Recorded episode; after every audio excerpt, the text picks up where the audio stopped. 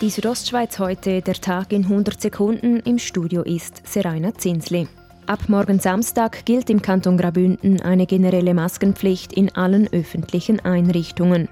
Das bedeutet, in Läden, Museen, Kirchen, am Postschalter und in Verwaltungsgebäuden, aber auch an Bahnhöfen muss eine Maske getragen werden. Dazu der Bündner Gesundheitsdirektor Peter Peyer.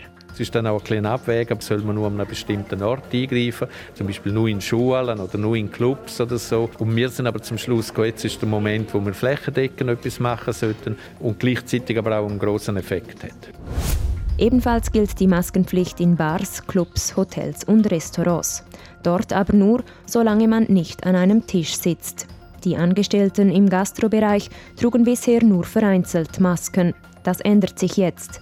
Der Präsident von Gastro Graubünden, Franz Sepp Kaluari, unterstützt diesen Entscheid.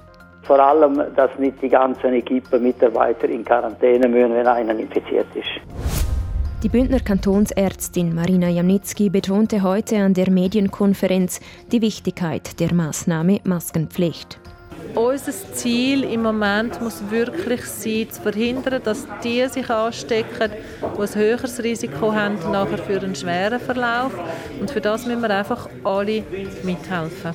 Kinder unter 12 Jahren müssen keine Maske tragen. Zum Sport. Die National League-Partie Davos gegen Lugano vom Dienstag kann nicht wie vorgesehen stattfinden. Nach den drei positiven Coronavirus-Tests verlängert der Tessiner Kantonsarzt die Quarantäne für die Mannschaft von Lugano bis am nächsten Donnerstag. Die Südostschweiz heute, der Tag in 100 Sekunden, auch als Podcast erhältlich.